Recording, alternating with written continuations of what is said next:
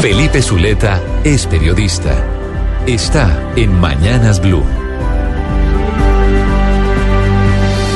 6 y 17 minutos de la mañana. Y otra pata que le sale al gato, como se dice popularmente.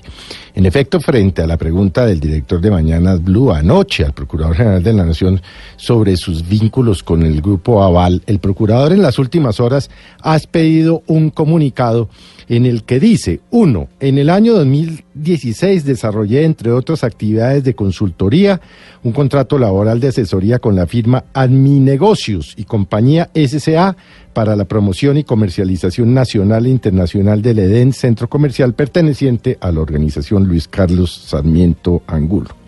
Ninguna de las obligaciones, dice el procurador, derivadas del objeto del contrato tuvo relación directa o indirecta con las funciones jurídicas de control o intervención judicial que la Constitución y la ley atribuyen al procurador.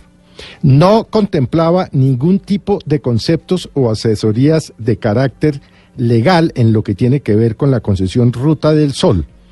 Y obviamente el procurador dice que con respecto a las organizaciones del grupo Aval y mostrando su imparcialidad, ha presentado en su condición de funcionario público de este ente investigador una acción popular por el tema de la concesionaria de la Ruta del Sol, un tribunal de, arbitramiento y, por supuesto, un concepto de inconstitucionalidad del artículo 20 de la ley 1882 del 2018.